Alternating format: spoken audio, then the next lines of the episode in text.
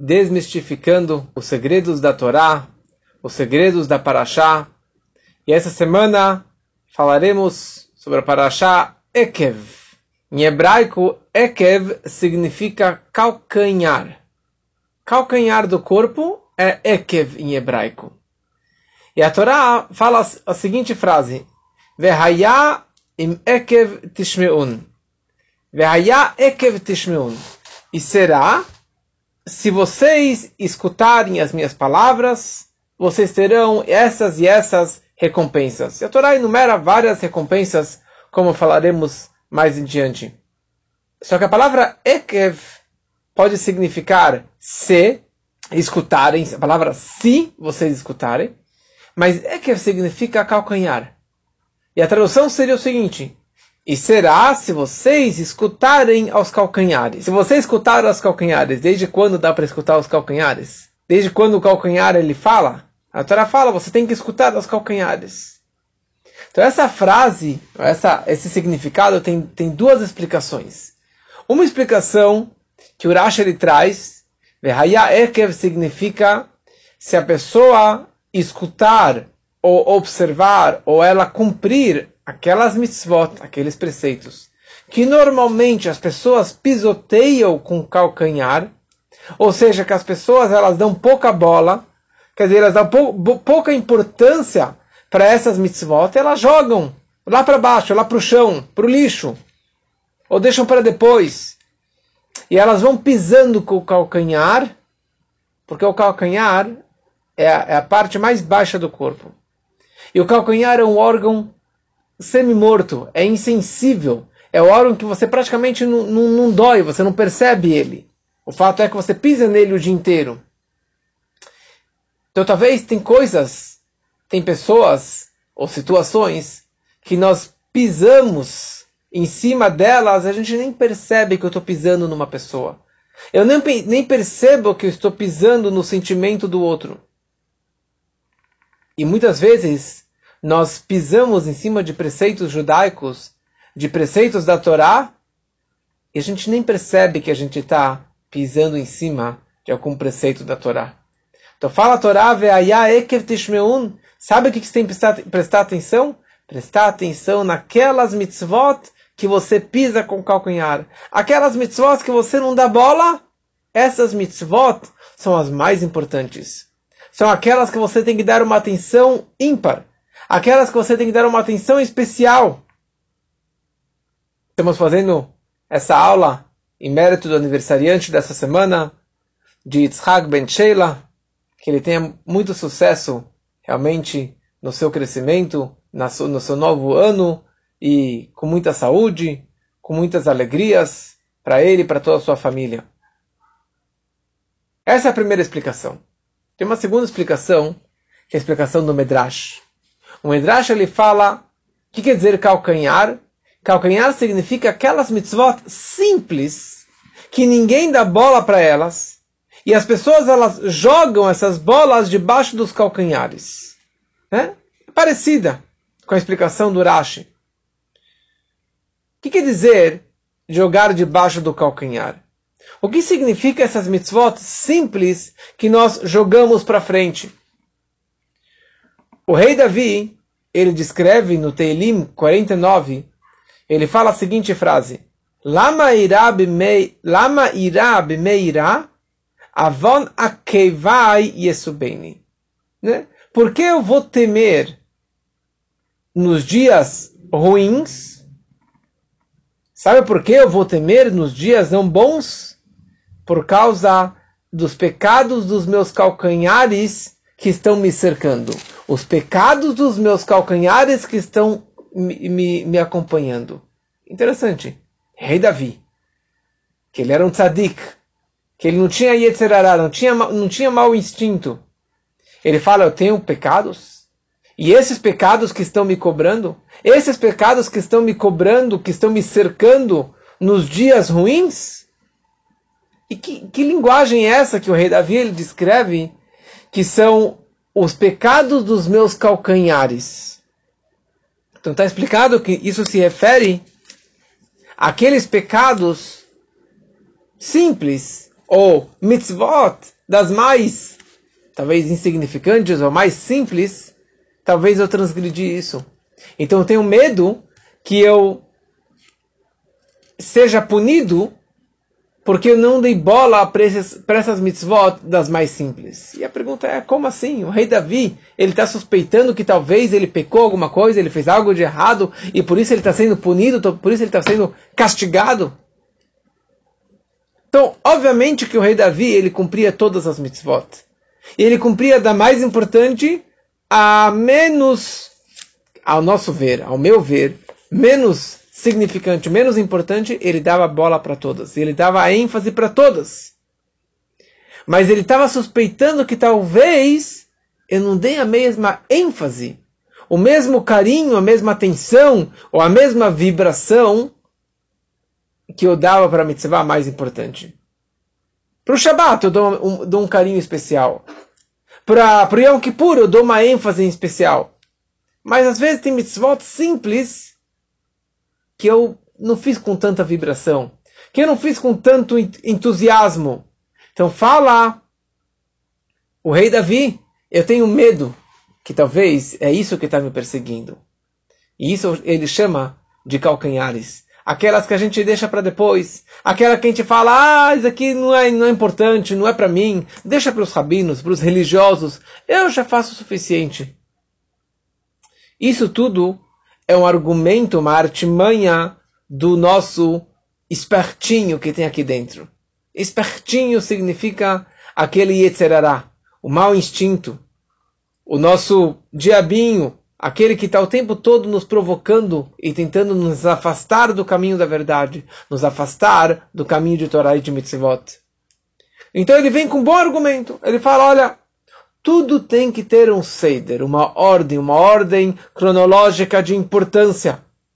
Então a primeira coisa, você precisa fazer os assuntos que estão ligados à cabeça, que são assuntos mega importantes, assuntos realmente graves, sérios, Yom Kippur, Tvilim, cada um no seu nível, né? Mas Shabbat, então são coisas assim realmente de um, de um, de um peso especial no judaísmo aquilo que consta claramente no Shulchan Aruch, no Código de Leis. Agora, depois que eu cumpri tudo que tem a ver com cabeça, que tem a ver com, com a liderança, que tem a ver com algo muito importante de extremo peso, depois eu vou pensar naquilo que são costumes, que são é, rigores que eu estou assumindo sobre mim, que, que é, um, é, é algo que eu que se chama Mile de Hassiduta, né? alguém que é um Hassid, que ele faz além da lei, além da obrigação. Ele faz um capricho, esses caprichos deixo para depois. Depois que eu for 100% kasher, na, a, seguindo a regra, depois eu vou cumprir aquilo que é o supérfluo, que é aquilo que é o, o, o a, a maquiagem. Isso é chamado de calcanhar. São pessoas que jogam mitzvot para os calcanhares, que jogam para depois, que dão, falam, isso aqui não é para mim, isso aqui deixa para depois. E também, não somente em mitzvot, isso na vida judaica, na nossa fé, nós precisamos saber que tem coisas extremamente importantes e às vezes daqueles costumes, ou as histórias, ou os detalhes, é o que mais importa, é o que mais interessa. Tem uma história do Rebbe Rashab, do quinto Rebbe, que ele contratou um professor para os seus filhos. O Rebbe anterior, é, na verdade era só para o Rebbe anterior, e esse professor, ele começou a dar aula de Aleveit, aula de Torá, aula das histórias, mas quando chegavam as histórias mais chocantes, ou as histórias assim, é, é, é que não são tão lógicas, que não são tão regradas, por exemplo, que duas semanas atrás o Bilam, o profeta pagão, ele estava voando, isso aqui ele omitia. Né? As histórias que veio um pão dos céus, isso aqui ele omitia. As histórias de milagres, histórias do Baal Shem Tov, histórias que são surreais, isso ele omitia para os filhos. Ele omitia para aquelas crianças, que era o Rebbe anterior. Quando o Rebbe Rashab ficou sabendo disso, ele mandou ele embora. Por quê? Porque a educação da criança, e não somente criança no passaporte, no documento, Mas a nossa educação judaica, a base do judaísmo, é baseado em emuná, fé. E fé é algo ilógico. Fé não é aquilo que é lógico. Fé é aquilo que está acima do nosso conhecimento, acima da, do, meu, da, do meu racional. E é isso que se baseia a nossa educação. E é assim que nós educamos os nossos filhos. Se você educa seus filhos só baseado no lógico e naquilo que você entende, daquilo que você gosta, então tá, tá, tá, você está pegando só cabeça, mas você está esquecendo do calcanhar. E o calcanhar é tanto quanto importante, ou até mais importante ainda. Se você não passa essas, essas histórias de milagres do Baal Shem Tov, que a carroça voava, ou as histórias de Purim com todos os detalhes, o que, que fez Haman, o milagre que aconteceu em Purim, ou histórias do, do Egito, as pragas. Se você não passa isso, está faltando o calcanhar, está faltando a base. Já falei uma vez isso, mas vou repetir. Tinha uma professora que dava aula no colégio um, Peretz, Eli Peretz. E daí o Peretz fechou e ela começou a dar numa aula, ela começou a dar aula no hebraiqueno. E daí um dia eu encontro com ela e ela estava super revoltada. Ela falou, Elial, eu não estou entendendo o que está acontecendo. Eu fui dar aula para as crianças e me falaram que eu não posso falar que o Haman foi enforcado. Eu posso falar que sumiu. Eu não posso falar que Moshe Rabbeinu foi colocado na cestinha. Ele sumiu do mapa, assim, não precisa descrever essas partes mais é, assustadoras, ou sobrenaturais, ou os milagres. Ele falou, isso aqui não é judaísmo, isso aqui não é Torá. Isso daqui não é tradição que nós passamos para os nossos filhos. E logo depois ela saiu da escola.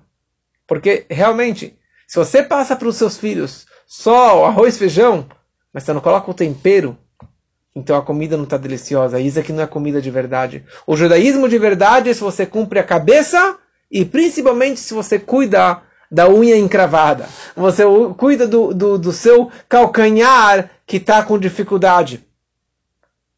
Por quê? Porque mitzvah é o que nos conecta com Deus.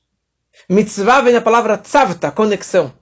E não tem diferença se é Yom Kippur ou carne de porco ou se é colocar tzitzit, ou se é colocar uma kippah, ou se é se você aparentar como um judeu, ou você se comportar, fazer as mitzvot nos mínimos detalhes, porque cada uma delas dá mais ou menos, ao meu ver, importante, todas elas me conectam com Hashem, não tem diferença entre uma e outra. E quando fala a Torá, se você escutar os calcanhares, se você obedecer os calcanhares, você seguir principalmente essas mitzvot, que você normalmente joga lá para baixo, fala a Torá uma série de brachot. Vai Deus ele vai te amar, ele vai te abençoar, ele vai multiplicar você, vai abençoar seu fruto, teu útero, o fruto do seu solo, o seu grão, seu vinho, seu óleo, o prole do seu gado, o melhor dos rebanhos, na terra que a te jurou.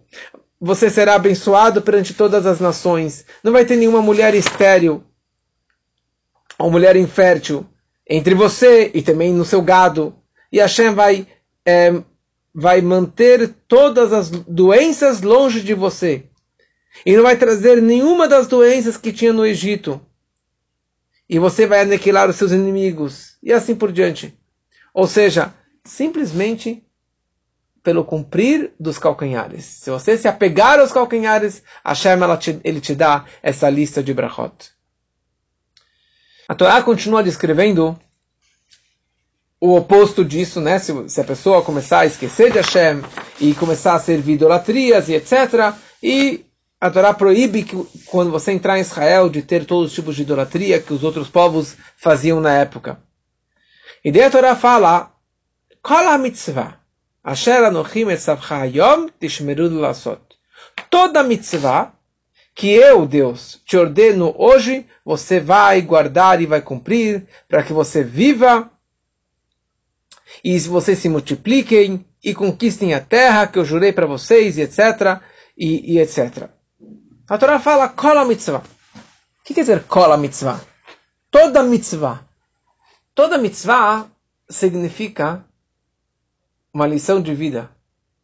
Uma frase que eu aprendi com uma vizinha, anos atrás. Ela me contou na garagem. Ela falou: a matril be mitzvah omrim lo gemor. A pessoa que começa fazendo uma mitzvah, um preceito, uma boa ação, ele deve terminá-la. Ele deve fazer esta boa ação até o final. Não para pela metade. Se você faz metade, não valeu nada. Se você não terminou, não vai, não vai no seu nome. Não tem, você não tem o um mérito de que você começou, que você foi o pioneiro, que você se matou por isso. Você tem que fazer começo, meio e fim. Da onde nós aprendemos isso? Nós aprendemos da história do caixão, dos ossos de Yosef.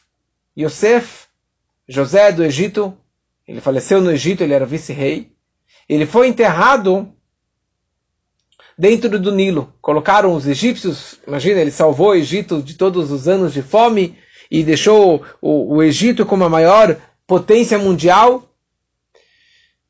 Então, para que não levassem o caixão do Yosef para Hebron, para Israel, como fizeram com os patriarcas, os egípcios colocaram ele num caixão de chumbo extremamente pesado e jogaram no meio do Nilo, num ponto bem profundo, para que ninguém nunca conseguisse extrair o corpo do Yosef de lá, para que ele continuasse abençoando a terra do Egito.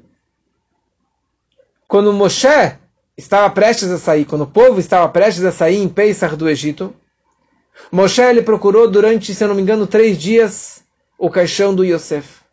Porque havia essa promessa que Yosef fez que seus filhos jurassem para ele que eles não saíssem do Egito sem carregar o seu caixão. Então, Moshe sabia disso. Eu não posso, eu não posso sair do Egito sem carregar o, o túmulo do Yosef. Então Yosef, Moshe começou a procurar, procurar, procurar, até que ele achou uma senhorinha é, que tinha é, 210 anos, literalmente, e ela falou, eu me lembro que o Yosef, Yosef ele foi enterrado exatamente aqui. O, Yosef, o Moshe foi lá, escreveu numa placa, Aleshor, Aleshor, suba, boi, suba, boi, que era o, que era o símbolo touro do, do Yosef, e ele começou a flutuar o caixão. Moshe, que era alto, tinha 5 metros de altura e era muito forte, Moshe pegou o caixão nas mãos, colocou no ombro e carregou o caixão no ombro para fora do Egito. E durante 40 anos, Moshe que carregou o caixão do Yosef Atzadik. Só que na prática, Moshe faleceu antes de entrar em Israel. E quem continuou carregando o caixão do Yosef foi o povo de Israel. E levaram até Shem, que era a terra dele, do, do Yosef, e é ali que enterraram Yosef, e é ali que ele se encontra até hoje. Quando a Torá descreve que Yosef ele foi enterrado, fala a Torá, Yosef ele foi enterrado é, porque o Bnei Israel tiraram ele do Egito. O povo de Israel tirou ele do Egito. Imagina, olha só, que, que ingratidão é essa? Moshe, ele que achou o caixão. Moshe carregou 40 anos, e aqui você dá todo o crédito para quem? Para o povo que enterrou, que simplesmente cruzou o Jordão e levou ele até Shem, enterrou ele em Shem. Que negócio é esse? Esqueceu de Moshe? Moshe 40 anos carregando? Sabe por quê?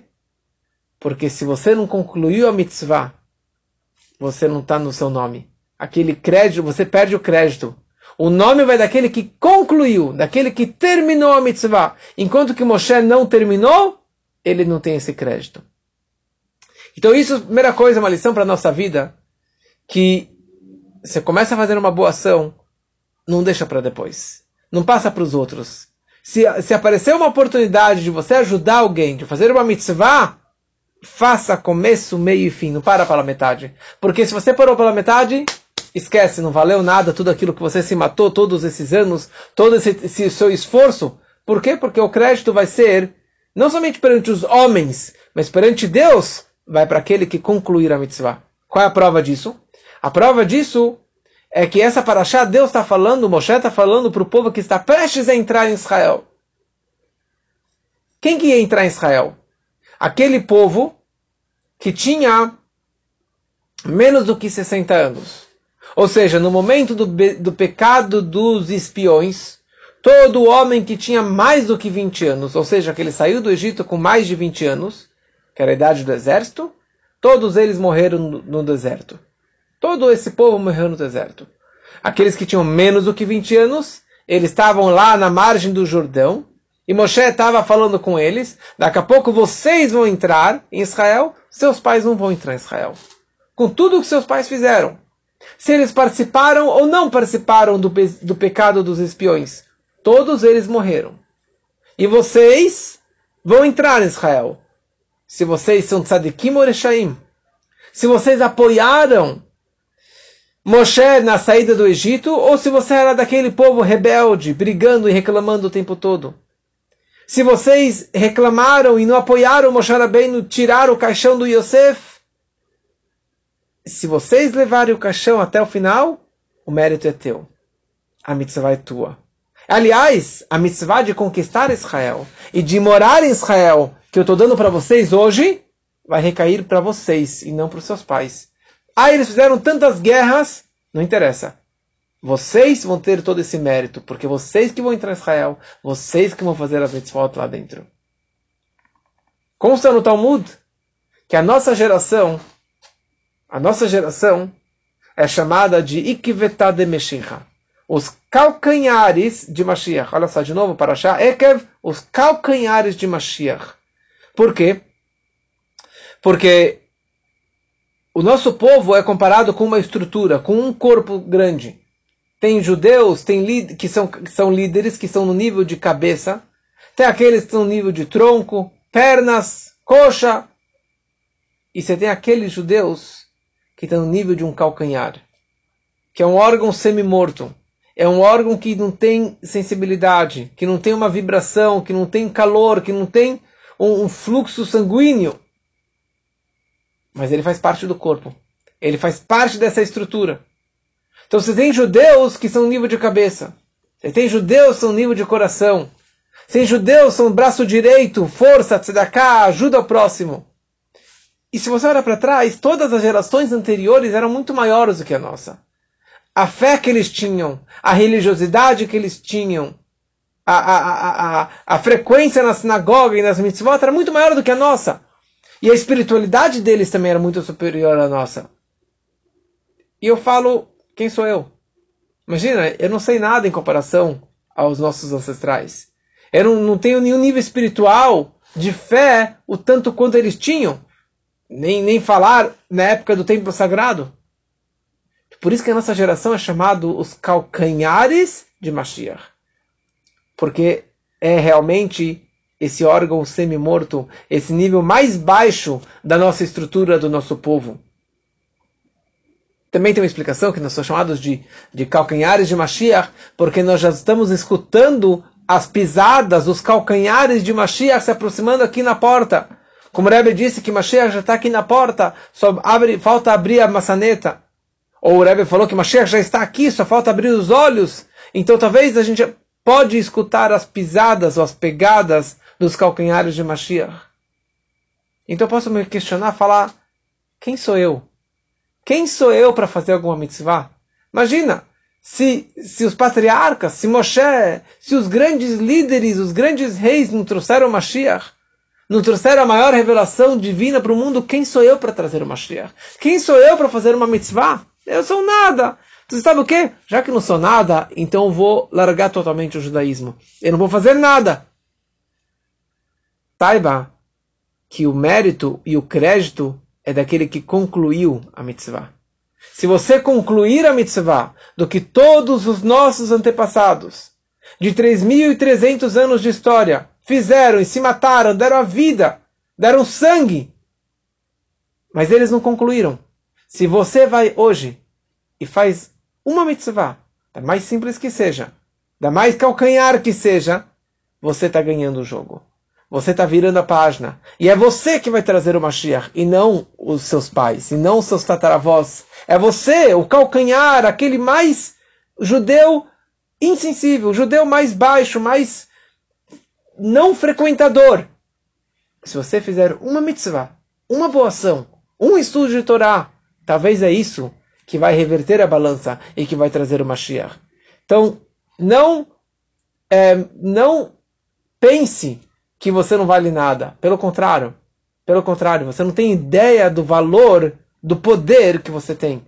O exemplo que é trazido é que nem um gigante que quer atingir o topo de uma árvore. Ele quer atingir o topo do, de uma montanha. Mas ele tem 50 metros de altura. Mas precisava de mais um metro para chegar lá em cima. Então ele coloca um anão de um metro de altura no seu braço. Ele consegue apertar o botão, ele consegue chegar lá no topo. Nós somos os anões nos, nos braços dos gigantes que nos antecederam. E a gente tem que saber que realmente nosso trabalho é muito pequeno.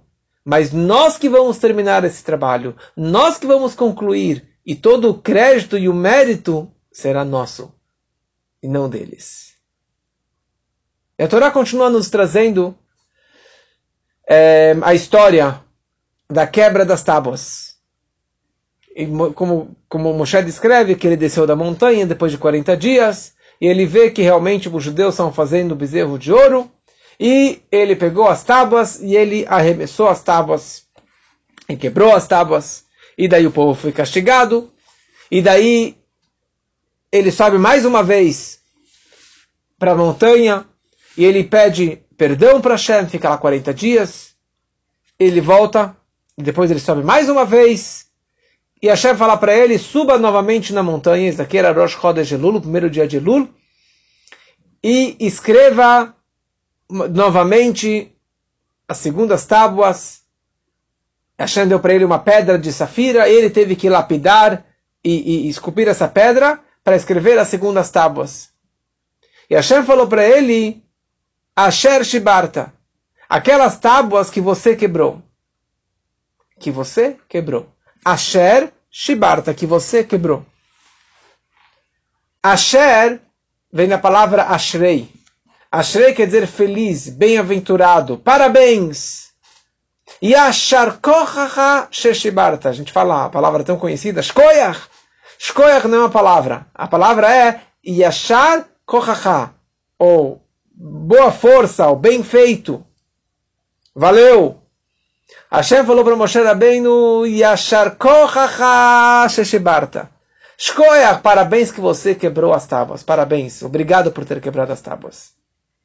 E essa frase é repetida na última frase da Torá. No finalzinho da Parashá Bezat Abraha, está escrito lá que Moshe faleceu com toda a sua força, seu poder. Asher Asa Leinei Kol Israel, que ele fez nos olhos perante todo o povo de Israel. O que, que ele fez na frente de todo o povo de Israel? Fala o Rashi que ele quebrou as tábuas. Obrigado, parabéns por ter quebrado as tábuas. Olha só o louvor de Moshe Rabbeinu por ter quebrado as tábuas da lei. E na sequência, a próxima história é o falecimento de Aharon Cohen, o irmão de Moshe Rabbeinu. E a grande pergunta é, o que tem a ver o falecimento de Aaron com as quebras das tábuas? Por que a Torá coloca uma história na sequência da outra? Nós sabemos que existe uma lógica, existe uma explicação, uma cronologia das histórias e dos fatos da, da Torá, apesar que não tem uma ordem é, de datas, mas se a Torá coloca uma história na sequência da outra, é porque tem uma ligação profunda entre essas duas histórias. E a pergunta é: o que tem a ver o falecimento de, de Aaron com a quebra das tábuas?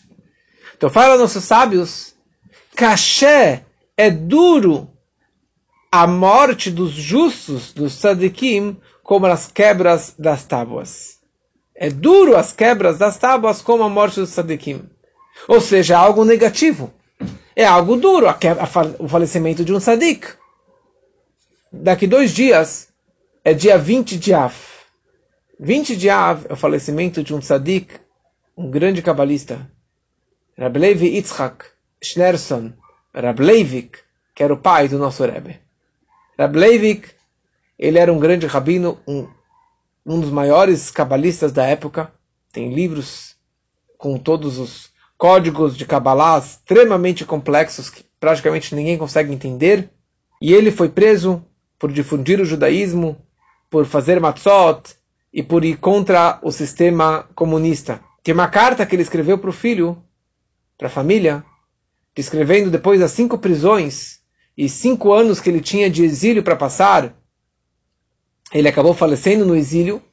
Ele descreve que que a minha morte, ou meu exílio, não a morte, o meu, meu exílio, meu sofrimento, as punições que eu estou passando, que isso seja a expiação pelos meus pecados. que isso seja a expiação pelos meus pecados, como se, como se fosse que ele tinha algum pecado. Que nem o rei Davi falou, né? Porque os meus pecados estão me cercando. Então os tzadikim, na verdade, eles carregam os pecados do povo. Mas eles entendem que a morte ou que o sofrimento é uma expiação e é algo positivo. É algo para levar a pessoa para um nível mais elevado. Então Deus falou para Moshe Rabbeinu, parabéns, que você quebrou as tábuas. Você quebrou as tábuas, shkoyach. Aliás, as primeiras tábuas, os cacos das primeiras tábuas, foram colocados numa arca sagrada. Não a arca que ficava dentro do Santo dos Santos, mas uma arca que ia para as guerras. Todas as guerras era levado uma arca sagrada com os cacos das primeiras tábuas dentro. Calma aí. Está levando os cacos? Isso, na verdade, pode ser o nosso, nosso acusador, porque os cacos lembram o bezerro de ouro, lembram o nosso pecado. E como que nós levamos isso para uma guerra, para ser o nosso mérito, para ser um, uma ajuda para a vitória da guerra? Por que lembrar o bezerro de ouro? Então vamos entender um pouquinho melhor o que significa as duas luchot, as duas tábuas. As luchot, elas tinham duas partes. Fala a Torá, Maase Elohim, era um ato, um feito divino, Deus que fez as tábuas. Aliás, as tábuas elas foram criadas nos, no Gênesis, no Shesheteme Bereshit, no sexto dia da criação foi criado as tábuas. Deus ele criou já então as duas tábuas e daí elas caíram dos céus e apareceram as tábuas no Monte Sinai. E a Torá fala Mirtav Elokim. E depois Deus ele escreveu as palavras dos dez mandamentos nas duas tábuas. Harut, gravados em baixo relevo, na verdade perfurando as tábuas de um lado até o outro. E isso eram letras espirituais, e letras totalmente milagrosas. Porque se você tem uma letra Samer, por exemplo, que é que nem a letra zero, o número zero, que se você faz em baixo relevo, você tem a bolinha do meio que fica flutuando. Sabe aquelas réguas das crianças que é para elas preencherem por dentro? Então quando aparece a letra O ou o número zero, então você tem é, vazado, mas você tem um toquinho, você tem um pedacinho de plástico segurando aquela bolinha do meio para você conseguir fazer o O, o zero. Nas tábuas não tinha nada segurando essa pedrinha do meio. Ela estava flutuando. Você conseguia enxergar as, a leitura dos dez mandamentos pela frente e por trás. Se você lê ambulância, está escrito de ponta cabeça. Para você enxergar no, no, no, no, no retrovisor, você vai conseguir ver o oposto. Nas duas tábuas, se você enxergava pela frente ou por trás, estava exatamente escrito lá os dez mandamentos do começo ao fim. Por quê? Porque era Michtav Elohim.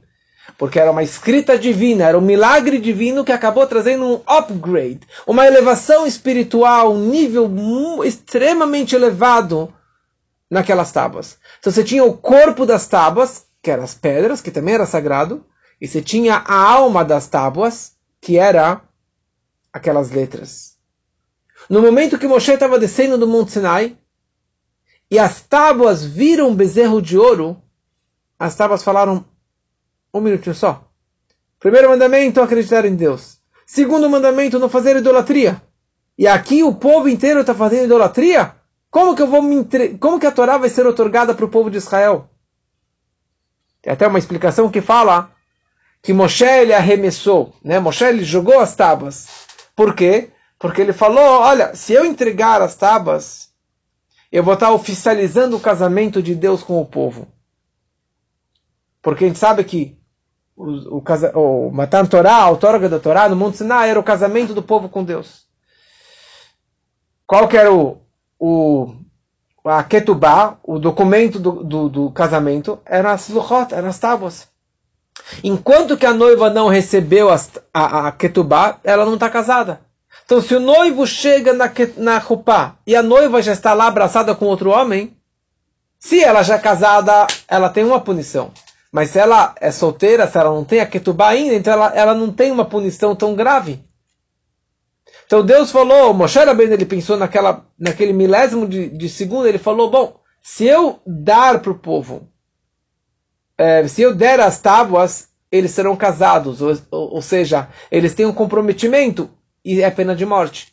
Então sabe o que? Eu vou quebrar as tábuas. Dessa forma, eu vou poupar o povo de, um, de uma punição muito mais severa. Mas de qualquer forma, as tábuas, as letras, naquela hora que elas viram ah, o bezerro de ouro, elas parhulemala, elas voaram para cima, elas saíram. Ou seja, não as letras saíram, mas a espiritualidade, o Ruach HaKodesh, o Espírito Sagrado que tinha nasquelas tábuas, elas saíram. E no momento que saiu a alma, sobra o corpo. Sobra o corpo. A gente sabe que um falecido ele tem um peso muito maior.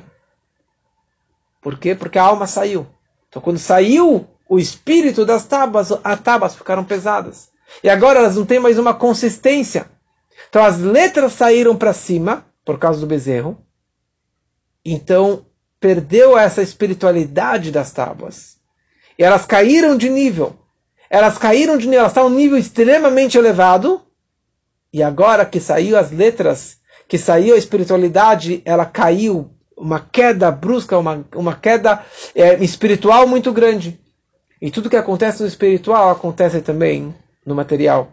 A pessoa que está quebrada espiritualmente, ela acaba se quebrando também fisicamente. Ou seja, já que teve essa quebra espiritual, esse, esse downgrade, essa descida, essa queda brusca das tábuas espiritualmente, isso causou também fisicamente as quebras é, das tábuas. Fisicamente. E por isso que acabou caindo da mão de Moshe Rabbeinu. Então, na verdade, é, isso foi uma elevação espiritual. Quando alguém falece, quando um tzadik falece principalmente, é que nem a quebra das tábuas, que é algo positivo. É uma proteção. Ele está tendo uma elevação espiritual. As tábuas tiveram uma elevação espiritual. E por isso que Deus falou para ele, Shkoyach, parabéns, obrigado por ter salvo, obrigado por ter quebrado as tábuas. Tem toda uma explicação sobre isso pode assistir depois no meu podcast uma explicação é, diferente um pouquinho, porque realmente Moshe Rabbeinu quebrou e porque Deus falou para ele obrigado pela quebra das tábuas. Eu acho que esse que é o nome do meu podcast. E daí a Torá descreve a segunda parte do Shema Israel. Semana passada falamos e lemos na Torá o Shema Israel e o Ve'ahavta. E essa semana a Torá descreve o Ve'hayayim Shamoa. E será se vocês escutarem as minhas palavras que ordeno a vocês, e vai ter todas as bênçãos e etc. E o oposto vai ter as coisas não boas. E a Torá conclui com a mitzvah do, do Tfilim, que falamos semana passada, a mitzvah do Tfilim, e fala no final, Vocês vão escrever as mezuzot nos portais das suas casas, o bicharecha dos seus portões, em todas as portas de casa, nos portões da cidade de Israel, vocês precisam colocar as mezuzot. Mezuzá, na verdade, ela tem dois benefícios. Tem duas coisas que nós lucramos da Torá. A Torá fala Leman irbu imichem vimei venechem, na sequência, né? para que você tenha que prolongue os dias da sua vida e dos seus filhos e de, eh, sobre, a terra, sobre a terra de Israel. Ou seja, a Torá te fala claramente qual é a recompensa. Você colocou a mezuzá, você vai ter vida longa. Você vai ter vida longa. Posso aguardar essa recompensa? Pode. Se a Torá descreve claramente, você pode colocar a mezuzá pensando em vida longa e na recompensa. Isso é um acréscimo. Você tem a mezuzá, e a Torá te fala, se você colocar a mezuzá, você vai ter também esse lucro de ter vida longa. Mas existe uma outra recompensa, que não é uma recompensa, mas é algo automático. O próprio pergaminho da mezuzá representa essa proteção. Shmirah. Nós sabemos que na hora que você coloca na porta de casa, a mezuzá ela traz uma shmirá, traz uma proteção, uma segurança para nós. Na parte de fora da mezuzá, está escrito três letrinhas. Shin, a letra Daled e a letra Yud. Shakai, que é o nome de Deus. E essas três letrinhas é o acróstico de três palavras. Shomer, protege, Daltot, as portas, Israel, do povo de Israel. Ou seja, Shomer, Shmirá. A mezuzá, ela traz uma Shmirá, uma proteção para nossa casa. Uma proteção para nossa família. Será que essa proteção é uma recompensa? Será que tudo bem eu colocar a mezuzá pensando na segurança da minha família? Ou mais ainda, será que eu posso colocar a mezuzá no carro, como muita gente coloca no carro? Então, essa questão da shmirá, da proteção que a mezuzá nos traz, não é uma recompensa paralela. É algo que tem a ver com a essência da mezuzá. A própria mezuzá, ela traz este benefício. Ela traz essa segurança, essa proteção para a família. Faz parte da essência da, da mezuzá. Então a, a, recompensa é ter vida longa, mas a mezuzá ela nos traz shemirá. Ou seja, a mezuzá não é um amuleto, não é um amuleto. Você tem que ter mezuzá em todas as portas. E isso vai te trazer proteção em casa. Hashem Ishmor Tzetcha Uboecha. Hashem vai proteger você quando você entra em casa e quando você está na rua, ele também acaba te protegendo. Aliás, essa é uma história, tem várias histórias ligadas com isso, mas tinha um, um, um rei não judeu que ele chamava Artaban. E ele tinha muito contato com o autor da Mishnah, do Talmud, que era Rabiuda Hanassi, o Rabiuda, o príncipe. E ele, certa vez, mandou de presente para o Rebbe, para Rabiuda, uma pérola uma pérola preciosa, um diamante, uma, uma, uma peça muito, muito cara. E o Rabiuda, grato, ele mandou um presente de volta para esse rei não judeu, uma mezuzá. E quando o rei recebeu, ele ficou insultado, ele ficou chateado, ele ficou zangado, ele falou, imagina, olha só que, que, que ousadia, eu dou para ele pérola super preciosa e você me manda um pergaminho qualquer, assim, com umas letrinhas em hebraico que eu não entendo. E o, e o mestre o ele manda uma mensagem para o rei e fala o seguinte: Você me deu um presente que eu preciso de guarda-costas, cofres, seguranças 24/7 e mesmo assim não é suficiente. Eu te dei um presente que não somente que você não precisa de nenhuma segurança, ele vai te proteger quando você estiver dentro de casa e quando você estiver também fora de casa. Porque essa é a mensagem da Mezuzá, é uma proteção eu vou falar uma coisa, mas vou deixar claro. A mezuzá tem que estar na porta. Em todas as portas de casa e na porta do escritório e na porta da casa de praia e do campo e de Campos do Jordão. É isso que nos protege. E essa que é uma mitzvah, porque cada mitzvah é uma conexão com Deus. É isso que nos protege. Agora, existem algumas orientações que você sim pode usar uma mezuzá como uma proteção extra. Ou seja, consta no Talmud que tinham pessoas que colocavam mezuzá dentro do cajado, dentro da bengala, para ajudar para que a pessoa não caísse, que protegesse aquele idoso. Ou seja, colocava dentro da bengala, ele abria um buraco na bengala, na madeira, e colocava lá um, um pergaminho. O Rebbe anterior, ele tinha uma mezuzá na mesa dele. O Rebbe orientou para várias pessoas que tinham é, dificuldade de dormir, que colocassem uma mezuzá dentro do criado mudo. Ou que colocassem na bolsa, ou no bolso do paletó, perto da cabeça, para melhorar a dor de cabeça. Isso solucionou. Ou seja, se você tem alguma dificuldade de saúde, porque a mezuzá ela traz saúde, a mezuzá ela traz proteção, pode sim ter uma mezuzá é, no, na sua bolsa, ou no bolso. Tem uma pessoa que acabou fazendo um colarzinho com um pergaminho dentro. E isso, como a gente vê nessa história, o Rabiuda Nassi, ele deu para um não-judeu. Isso o não-judeu poderia ter ao mezuzá, não na porta, mas para ter na escrivaninha, para ter na bolsa como uma segurança, isso sim é permitido. Posso colocar no carro? Pode. Aquelas mesotas que você tem no carro, que as pessoas têm no carro, que aquela mini que veio de Israel, não vale nada, talvez até estraga, porque não, não tem valor nenhum, porque não é mezuzá. Agora, você ter uma mezuzá, não na porta, deixa dentro do, do porta-luvas, protegido com duas capas, é, para não derreter com o sol e etc., isso sim pode fazer. Então que Hashem mishmor voecha, que Hashem proteja a tua entrada e a tua saída, me atava lá para todo sempre, e que todos tenhamos muita saúde e muita segurança e muita proteção.